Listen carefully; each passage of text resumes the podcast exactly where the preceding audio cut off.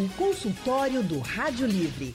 Faça a sua consulta pelo telefone 3421 3148. Na internet www.radiojornal.com.br. Preconceito, gente, essa palavra é autoexplicativa, né? É uma ideia formada sem análise ou conhecimento a respeito de alguém ou de algo. Alguns são heranças históricas, como o racismo, por exemplo, mas existem muitos outros tipos de preconceitos baseados na aparência, na sexualidade ou até mesmo no gênero. Tem ainda o preconceito em relação à classe social, à religião, e na sociedade a generalização é característica desse sentimento. Toda mulher dirige mal, homem não chora, gays são promíscuos. E enquanto isso não muda, o tamanho do preconceito se traduz em estatísticas. Em relação à sexualidade, por exemplo, o Brasil é recordista de mortes de pessoas LGBT. O levantamento do Grupo Gay da Bahia, referência em estatísticas do público LGBT, registrou homicídios de 297 pessoas LGBTs no nosso país somente no ano passado. A necessidade de combater o racismo aparece em dados como esse. Segundo o IBGE, negros têm quase três vezes mais chance de serem vítimas de assassinatos do que os brancos. E para falar mais sobre o preconceito que está enraizado na nossa sociedade, às vezes até um olhar é preconceituoso, né? Então, para falar mais sobre isso, a gente convidou a psicóloga e mestra em saúde coletiva, coordenadora do Espaço Trans do Hospital das Clínicas da Universidade Federal de Pernambuco e tem atuação na Clínica do Autismo e em Saúde Mental, a doutora Suzana Levadias. Suzana, muito boa tarde para a senhora. Obrigada por estar aqui com a gente no consultório do Rádio Livre. Obrigada, gente, pelo convite. É sempre bom uma oportunidade de falar mais sobre o assunto. Obrigado também, Suzana. E também está com a gente a advogada sanitarista, ativista negra no enfrentamento e combate ao racismo e feminista, integrante da Uiala Mukaji, da Sociedade das Mulheres Negras de Pernambuco e da Rede de Mulheres das Mulheres de Terreiro, também de Pernambuco, Vera Baroni. Boa tarde, Vera. Boa tarde. Muito prazer de estar aqui com vocês, agradecendo o convite e feliz de poder dialogar também com Suzana. Ô Vera, muito obrigada, viu, por estar com a gente aqui no consultório. A gente é que agradece bastante. Muito boa tarde para você também. E eu queria já perguntar a todos os nossos ouvintes nesse momento. Você que está nos ouvindo agora, você já sofreu ou está sofrendo algum tipo de preconceito? Como é que você lida com isso? Conte para a gente aqui no consultório do Rádio Livre. Você pode participar pelo nosso painel interativo no nosso site radiojornal.com.br ou no aplicativo da Rádio Jornal, que inclusive é um novo aplicativo e está muito legal. Você também pode participar ligando para cá, para a Rádio Jornal, e conversando diretamente com a Vera, com a Suzana, e falando mais sobre os preconceitos que você já viveu, que você vive, como você lidou, como você deixou de lidar, inclusive. Às vezes a gente deixa né, passar, mas aquilo magoa, machuca. Então a gente quer saber como é que passou, como é que você passou por esse momento de preconceito. Acho que todo mundo já passou por algum preconceito na vida. E por isso que a gente está fazendo esse consultório de hoje. Então, primeiro eu vou começar perguntando para a Suzana. Suzana, por que desconstruir preconceitos é tão difícil para algumas pessoas, hein? Parece que é algo que é impossível para certas pessoas, assim. Por que isso acontece? Questão de hábitos que muitas vezes são difíceis, né, das pessoas mudarem. Então, assim, eu acho que quando você me faz essa pergunta, por, por que é tão difícil desconstruir preconceito, eu acho que tem os dois lados da questão. Tanto aqueles que aplicam, que fazem ações preconceituosas, quanto aquelas pessoas que sofrem o preconceito, né? E você colocou um aspecto interessante. A sua pergunta diz: já sofreu preconceito? Às vezes, gente, as vivências, as situações que as pessoas passam, de tão naturalizadas ou de tão uhum. comuns que elas estão, as pessoas nem sabem que aquilo é um preconceito, né? Verdade. Até sente machucar, mas não entende, acha que aquilo é normal, ou enfim, é tão comum aquilo que passa a ser, né, um pouco parte do contexto. Ah, parece que é tudo bem. E, por outro lado, a pessoa que faz essas ações que estão, né, enfim, machucando alguém, que estão causando um mal-estar, porque o preconceito tem isso, é, é um, um valor pejorativo que eu tenho sobre alguma coisa, é achar alguma coisa ruim do outro, por exemplo, né? Então, enfim, a gente falou aí do gênero, a cor de pele, a condição social, várias questões em função de serem diferentes, tem gente que vai achar que aquelas são piores. E fazem, né, enfim, um, um mau uso disso. Ter uma relação diferenciada e preconceituosa, é isso que a gente diz, né? Uma relação ruim com aquela pessoa por conta desse aspecto. Isso é o preconceito, né? Digamos, em modo geral. É um pré-conceito, é, é um conceito de alguma coisa, mas que ele se traduz nas ações das pessoas, né? É isso que eu acho que é interessante a gente falar, como se expressa. Então, por que, que é tão difícil desconstruir? Porque talvez seja isso, tão natural no nosso dia a dia, que as pessoas acham que é engraçado, vira piada, né? É Leandro, né? O outro, isso. o outro apresentador, Leandro isso. citou aí alguns exemplos, né?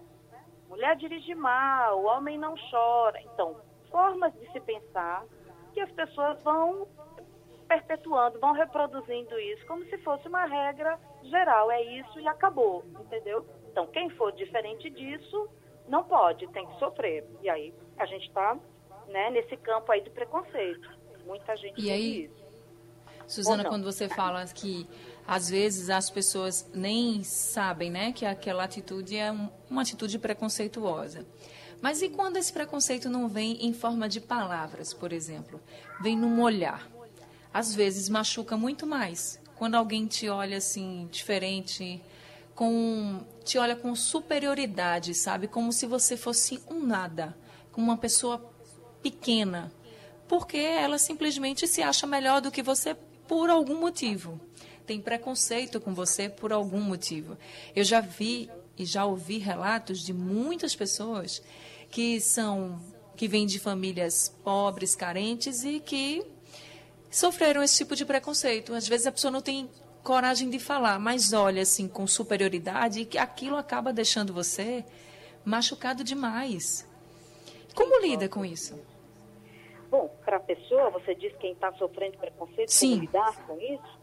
Sim. Veja, eu acho que é muito difícil a gente dizer só para a pessoa sozinha lidar com tudo isso. Veja, uma sociedade todinha que olha torto para quem é diferente, que olha torto para quem é pobre, que maltrata, né? Porque na verdade não tem um preconceito pior ou melhor. Todos eles são dolorosos para quem está sofrendo, né? Claro. Ou olhar, ou dizer, ou enfim, escrever. A gente tem inúmeras situações aí, né? Para poder dizer que a nossa sociedade reproduz muito preconceito. Então, o que fazer? Primeiro, eu acho que é o sujeito ter elementos que possam ajudar a dizer não, isto não é ruim, né? Não, ser negro não é ruim. Então a gente tem algumas políticas afirmativas, né? Que isso vai também colocar responsabilidade no Estado, na própria sociedade, no, no cotidiano da casa. Então são várias instâncias, né? Tem, tem o Estado para poder oferecer políticas públicas, incentivar a população a não fazer isso. Tem a família que vai ter uma formação aí para ajudar as pessoas a se sentirem bem, felizes, bonitas, né? Mesmo sendo, e, e por serem diferentes, não tem problema a diferença, né? E a pessoa poder também tendo essas informações, se munir disso, né? Ou quando essa questão já atingir um grau, por exemplo, as pessoas vão, vão se forjando no dia a dia delas. Então, se eu tenho o tempo todo alguém dizendo que você é feia, que você não presta, ou que negro é feio, ou que a mulher não sabe dirigir, você sendo mulher, isso tudo vai formando também, você vai dizendo, poxa, eu acho que eu sou isso mesmo. Então as pessoas vão tendo uma autoestima baixa. Bom, a psicologia pode ajudar nisso. Tanto antes, nesse processo de formação, de prevenção, promoção da saúde, conversar nas escolas, nos diversos espaços, enfim, né? Pensar junto aos formadores de opinião que a gente precisa falar disso. Que esse dia a dia que é engraçado na piadinha, numa citação comum qualquer, é reprodução de preconceito. Então, a gente trabalhar isso com os profissionais que estão aí formando opinião, é um conjunto de coisas, né? E no caso da pessoa em si que sofreu preconceito isso está doído, isso está difícil de lidar, isso né, me, me trouxe uma autoestima baixa, eu não consigo realizar coisas.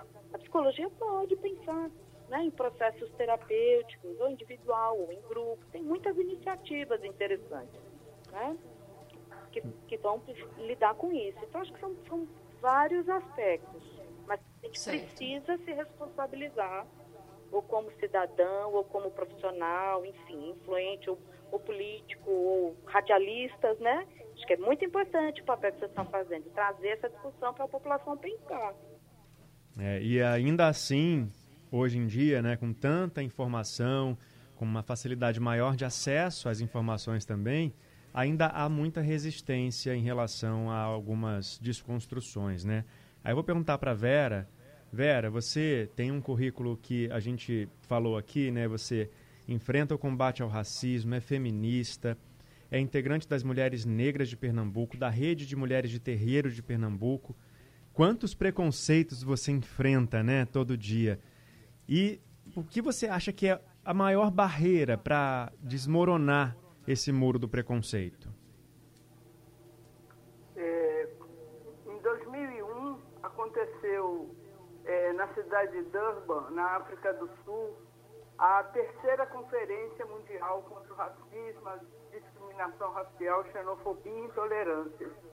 E nessa conferência internacional promovida pela ONU, é, ficou muito é, definido né, que o racismo, que é o maior estruturador é, das desigualdades e das assimetrias no nosso país, que é o segundo país em população negra do mundo, é, nessa conferência se definiu que quando existe o racismo agregado, significa dizer que em razão, por exemplo, de uma pessoa ser mulher, pobre, não ter acesso à universidade e, portanto, ter baixa escolaridade.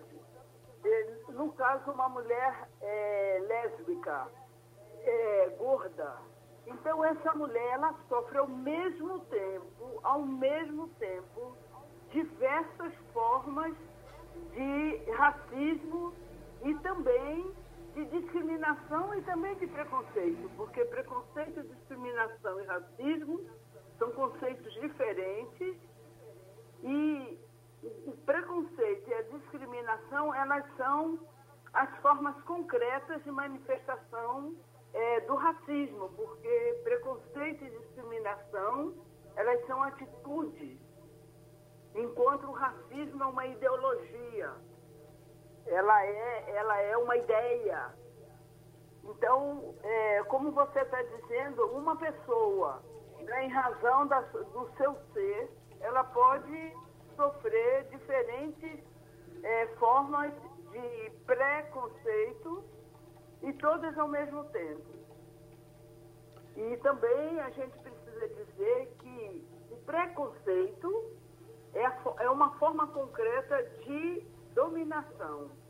Hum. Porque o preconceito ele na verdade é uma atitude automática que combina ao mesmo tempo estereótipo e compulsão. E combina também com a ignorância. É, e, e, além disso, marginaliza né, as pessoas, né, muitas vão, vezes. Vão, vão tendo as consequências, né?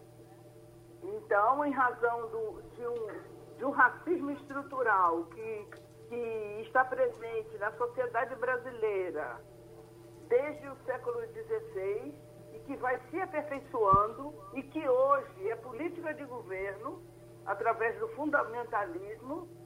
Então, essa coisa vai cada vez mais se fortalecendo e exigindo de nós, de nós todos, né, de nós todas, atitudes que sejam atitudes, primeiro, de reconhecer a sua existência e depois de enfrentamento e combate. E para reconhecer a existência, é imprescindível a gente ouvir quem tem o que falar sobre todos esses preconceitos, né?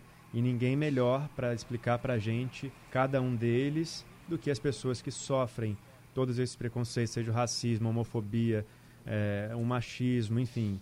É, eu acho que quando essas pessoas falam, é o famoso lugar de fala, né?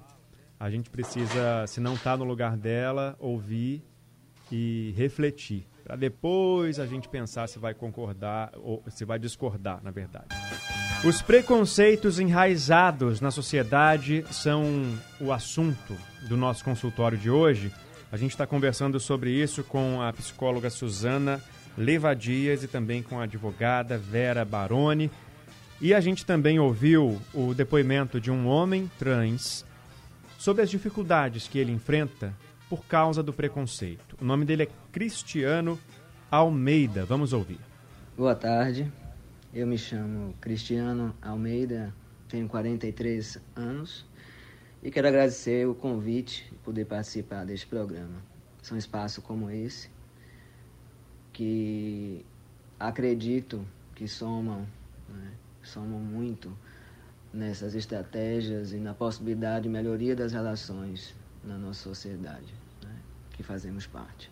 Então, a minha experiência né, teve um percurso difícil bastante desafiador. Né. À medida que eu fui crescendo e entendendo que existiam diferenças importantes, comecei a perceber que o que fugia do padrão né, é visto como errado, como doentio, enfim. Né?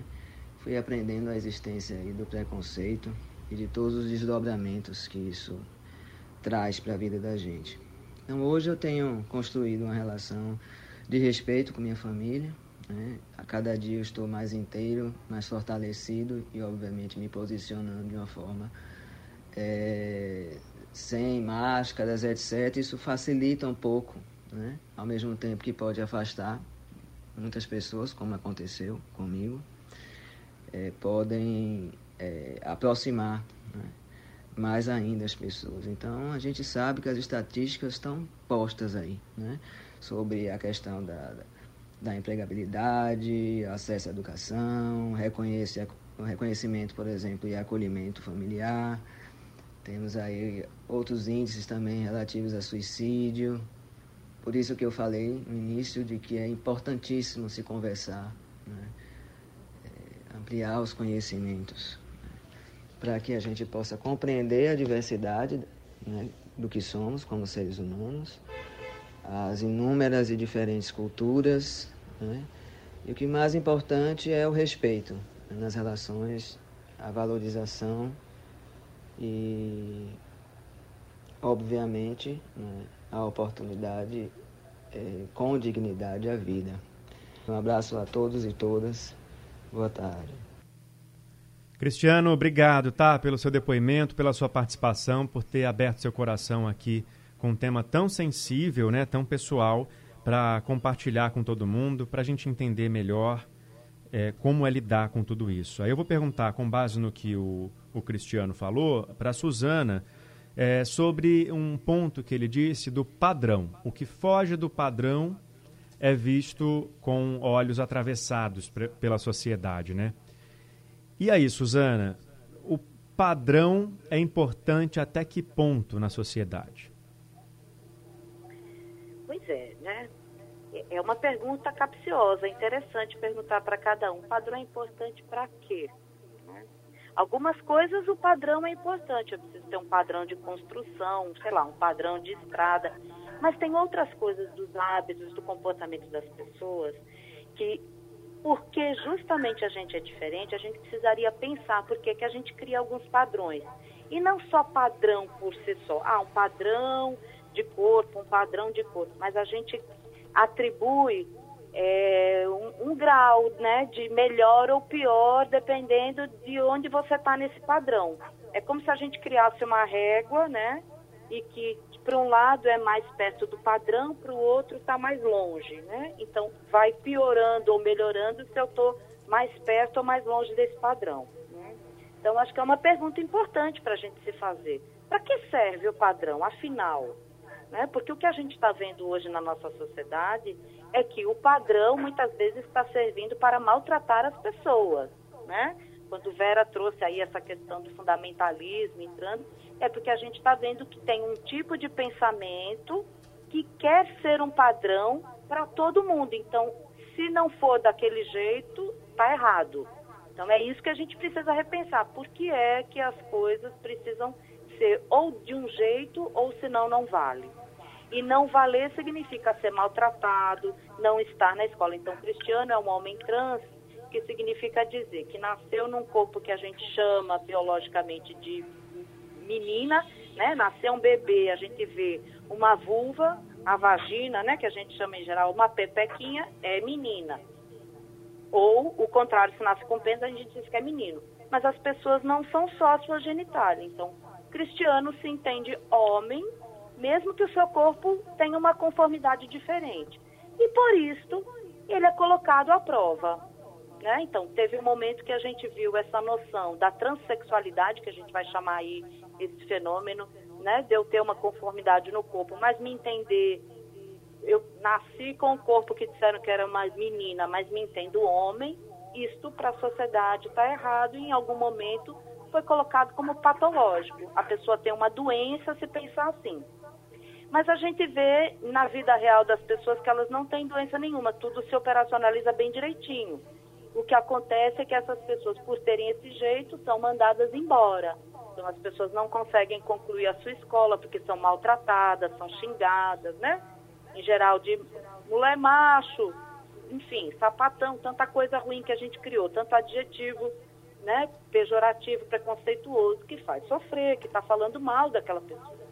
Então, você tem a exclusão da, da, família primeiro, muitas vezes a família manda embora, porque não aceita né, aquele jeito. E é um então, problema social, né? Porque se não termina a escola, não vai conseguir emprego, e aí vai para aquelas e não só isso, né, Leandro? Assim, é um problema social porque não vai ter escola, não vai ter trabalho, não vai poder Exatamente. produzir, mas é um problema social porque tem um ser humano que está sofrendo muito. Principalmente. Né? É. Então é isso que a gente precisa pensar. É um problema social, sim, por isso. Porque é o social que muitas vezes está tratando mal, né? Por conta desse padrão que eu acho que tem que ser daquele jeito e quem for diferente vai ser maltratado. Ou até então, exterminado, né? Tipos. Em alguns Oi? casos, até exterminado, né? Exatamente. Então, a gente falou aí, vocês trouxeram. Brasil é o país com índice de maior, enfim, violência contra a população LGBT. Contra a população trans, nós também somos o país que mais mata transexuais e travestis. Então, a gente só resolve as coisas assim? A diferença tem que ser exterminada e morta e apanhada? Né? Quanta gente já apanhou, quanta gente já morreu, quanta gente está sofrendo porque é xingado, né? Então, é, Anne comentou logo no início, não só dizer, mas olhar quanta gente vira o pescoço ou faz muxoxo quando tem uma pessoa trans que fala o seu nome, ou a voz é mais grossa, é mais fina do que o esperado, ou tem seios proeminentes porque é um homem, mas não conseguiu cirurgia. Então, são várias questões que estão aí e que muitas vezes, eu que trabalho com a população trans especificamente hoje, né, vejo isso. E é muito interessante porque é, é, Vera trouxe aí com muita propriedade essa questão do racismo, que estrutura a nossa sociedade, né, e que hoje eu acho que é um somatório do racismo, do capitalismo, do patriarcado, piora tudo. Então, é, essa forma de dominação, né, que eu vou dizer qual é o certo do outro, ela é muito perniciosa muitas vezes ela, é, ela se soma, né? Então, eu tenho um homem trans que ele já não foi para a escola, então ele não tem escolaridade, aí ele também não tem um nível socioeconômico legal, ele é pobre, ele é negro, ele mora na periferia. Então, veja, tem um somatório de situações que as pessoas não aceitam, né? tratam, vão ser preconceituosas, e isso vai aumentando, potencializando o grau de de vulnerabilidade, né, de riscos, de, enfim, de situações constrangedoras, vexatórias que essa pessoa está vivendo o tempo todo. Anne? Agora a gente tem um ouvinte Feliciano de Prazeres que está ao telefone para participar também com a gente do consultório. Feliciano, muito boa tarde para você. Boa tarde. É um debate de alta relevância e de conhecimento que todos nós devíamos abraçá-lo com muita seriedade porque a discriminação boa, obrigada. é muito é, desagradável para um ser social como nós somos. Eu gostaria de, de pedir uma informação, é, não é questão de religião, mas é questão de respeitar a, o Papa, o homem pontífice, o homem que representa a religião mundial. Será que ele é analfabeto? Será que ele é neófito? É leigo? Não acredito. Eu tenho aqui a Bíblia na mão do Papa João Paulo II. Tem a fotografia dele, um nome de alta relevância, de respeito. E a Bíblia que ele escreveu, que está na minha mão, e eu zelo muito por ela, considero muito. Aí eu pergunto, será que a Bíblia católica tem valor para os católicos? Ou para... Por quê? Ele diz o seguinte, Deus criou o homem macho e fêmea, e criou. E disse Deus, Bíblia que o Papa escreveu. Macho e fêmea. O homem reprodutor, a mulher reprodutora, no seguinte, o homem deixa seu pai, a sua mãe, a sua mulher, que será um só corpo, produzirão um filho. Então, esse Papa, graças a Deus, um homem de Deus, Papa João Paulo II, pessoa de respeito. Mas agora chega a sociedade, não, meu filho, você pode entregar o seu corpo a quem você quer. A própria Bíblia Católica diz que nosso corpo é dentro do Espírito Santo de Deus. Será que o Espírito Santo de Deus, sendo uma pessoa, uma personalidade divina, que recebeu o sopro de Deus divino, agora o homem pode casar com outro homem, a mulher pode casar com mulher, agora os evangelhos dizem isso, não é preconceito não, é respeitando a Bíblia católica, os próprios católicos. Aí eu pergunto, a Bíblia católica tem algum valor na sociedade católica? Será que vão tocar fogo nela? Será que vou jogar no lixo? Não, eu tenho respeito à Bíblia católica. Então não se diga que os, que os evangélicos é discriminador, não. A, a, gente lê o que a Bíblia diz. E se Deus disse, não é o. A sociedade pode ter cientista, de a Lua, e a Marte, mas a ciência de Deus é infinita. Ninguém pode manchar a inteligência de Deus e nem a inteligência do Papa. Deus abençoe vocês todos. Creia na palavra de Deus, obedeça ao Papa, obedeça a Jesus. É o maior caminho que a pessoa tem nesse mundo para ser feliz. E essa maldade que está agora da escola na vida, é não que Deus está triste. Deus está triste com o comportamento social desse povo, fazendo tudo, perguntando uma mulher para representar Jesus Cristo numa, numa passarela de carnaval. Isso é muito triste. Deus está triste, meus irmãos. Deus católico, Deus espírita, Respeite a tá. Bíblia, tá. respeite o Papa. Todos. Amém. Tá certo, Feliciano. Obrigada pela sua participação. Essa é a opinião do Feliciano. Ele fala de dois, dois aspectos na fala dele. O primeiro, essa questão da linguagem da Bíblia, por exemplo, que eu queria que a Suzana comentasse sobre essa questão da religiosidade e da linguagem que se tem na Bíblia e que ele diz que segue, por isso que ele não aceita essa diferença. Suzana. Minha gente, Feliciano, que bom que você trouxe essas coisas que são bem polêmicas para a gente poder ter a oportunidade de falar um pouquinho, né? É, eu acho que a gente tem a religião como uma dimensão aí do humano, que é essa capacidade de se ligar ao divino, a um jeito da gente explicar o que existe no mundo, a como eu vou tentar direcionar minhas coisas ou não. Né? Mas como a gente estava falando do padrão, não existe um padrão de religião certo ou errado. Né? Cada pessoa vai pensar aquilo que tem mais sentido para si, então vai ou não ter uma religião aí para se apegar. Eu acho que tem uma questão que é importante da gente lembrar que, independente do que está escrito na Bíblia ou não, porque a Bíblia foi um livro escrito por homens, por pessoas ao longo de muitos anos, né? Mil anos, veja só quanto tempo, quanta coisa mudou em mil anos. Então, a gente pensar que um livro só não pode dar conta de todos os aspectos da sociedade. Mas eu acho que tem um princípio comum, se a gente quiser levar em conta a questão da religião ou da própria religião católica, que tem a Bíblia aí como um representante das normas e das leis, eu acho que é primeiro pensar no princípio todo da religião. Qual é o princípio da religião de vocês? De cada um? Qual é o princípio da religião católica?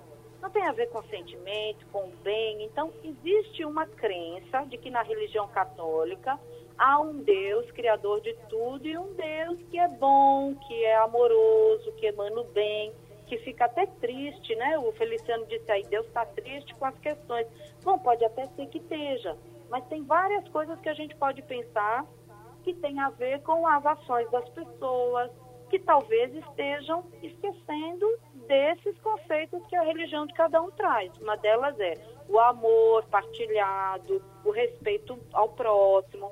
Mas independente de religião, porque são várias, a gente criou um padrão para a sociedade conviver. Então, a gente diz no Brasil que a sociedade é laica, ela tem várias religiões, mas o Estado é laico, ou seja, tem várias religiões, mas não é uma delas que vai mandar qual é o certo.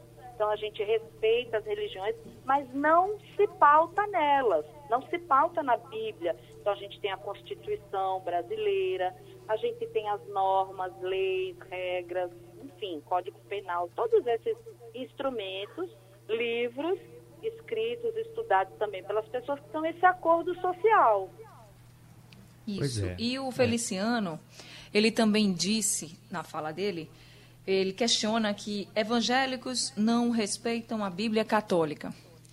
E eu passo agora para Vera, porque, Vera, essa questão do preconceito religioso em relação à religião que você segue, ela é muito séria. E aí o Feliciano traz essa questão da Bíblia Católica, como ele mesmo falou, se ref, é, referindo ao evangélico, né, as pessoas evangélicas, mas também tem muita gente que é de matriz, de religião de matriz africana e que sofre muito preconceito por isso também. Isso se passa, por exemplo, porque as pessoas quando seguem uma religião, elas acreditam, por exemplo, ou muitas delas, né, nem todas, claro, mas muitas delas acreditam que aquela religião que ela segue é a única certa, a correta? Eu acho que para responder essa pergunta, é, precisamos nos é, referenciar ao processo histórico brasileiro. Nós temos que não mais esconder que é, a formação desse país ela se deu sobre a violência. A violência de pessoas que, que foram, deixaram de ser respeitadas por serem povos originários desse país. A violência do rápido sequestro, tráfico transatlântico e mais de 380 anos de escravidão nesse país cujos reflexos estão até hoje presentes na cultura e nas relações sociais aqui no Brasil, porque até hoje, não é, no nosso país, o racismo ele está presente nas relações sociais, nas estruturas. Né? Se nós perguntarmos, num país como o Brasil, que 56% da sua população se autodeclara preta e parda porque nós não estamos nos espaços de poder. Então, para discutir o preconceito e os, e, e os estruturadores das assimetrias e das desigualdades no nosso país, nós temos que discutir também o acesso ao poder. Né? Quem está e quem precisa estar. Então, na nossa história, nós de matriz africana, eu sou Iabacé do terreiro Ileobá Ganjô Coloé, terreiro de Manhamara, com muito orgulho, com muito respeito, com muita humildade, eu quero dizer que historicamente, meu povo, meu povo negro, meus ancestrais, ao serem sequestrados para cá, eles foram proibidos da manifestação da sua cultura, da sua espiritualidade né, nós, nós recebemos uma imposição de uma cosmovisão que até hoje ela tenta se manter. Ao mesmo tempo, as nossas ações, elas sempre foram consideradas como contravenção. Existiu no país, inclusive, durante até bem pouco tempo, até, até a Constituição Federal, né, um entendimento que a manifestação da nossa cultura ela era uma contravenção penal passível de punição. E até hoje, as nossas casas, as nossas formas de culto, as nossas nossa coisa simples, a maneira de nós nos trajarmos, tudo isso ainda é entendido por boa parte da sociedade brasileira como algo que, que vamos dizer, não está dentro do entendimento que é o padrão. O padrão qual é? O padrão eurocêntrico. Mais uma vez, é o padrão que vem com força para poder reforçar o preconceito. E aí, só para a gente encerrar aqui, a gente não vai conseguir falar de todos os preconceitos, porque infelizmente são muitos aqueles que enfrentamos, mas o Edmilson do Recife, ele disse para a gente é, acrescentar também a idade, o preconceito em relação à idade. Ele disse que sofreu, e olha que ele disse que não é tão velho assim, nas palavras dele, 45 anos. Foi na faculdade, que ele terminou no ano passado. Além de ser bolsista do ProUni, alguns professores me olhavam atravessado no meio de toda aquela garotada. E eu, na mesma idade deles, dos professores, por muitas vezes é, duvidava que. Tinham dúvidas minhas que foram atropeladas, dando preferência dos mais jovens, ou seja, não davam ouvidos para ele por causa apenas da diferença da idade. Então, é mais um tipo de preconceito que tem que ser combatido contra as pessoas mais velhas. E não tem importância a idade. Se você encontra alguém mais velho que você, respeite ela também, dê lugar e dê voz para essa pessoa, é porque verdade. ela merece. É, obrigado, viu, Vera? E obrigado, Suzana, pela participação de vocês. Ok. Prazer, Vera, dividir com você um pouco da conversa. Obrigado pelo convite, gente. Até logo. Obrigado, obrigado também pela participação, pela oportunidade. Boa tarde. Obrigada. Muito obrigada mesmo, Vera, Suzana, por vocês engrandecerem ainda mais essa discussão sobre o preconceito, uma discussão que a gente tem que ter, gente, todo dia. Cuidado com as frases, cuidado com os olhares, cuidado com a nossa sociedade, a nossa história preconceituosa, sabe? É bom a gente respeitar todo mundo, como eu sempre gosto de dizer, né? Respeito é a base de tudo.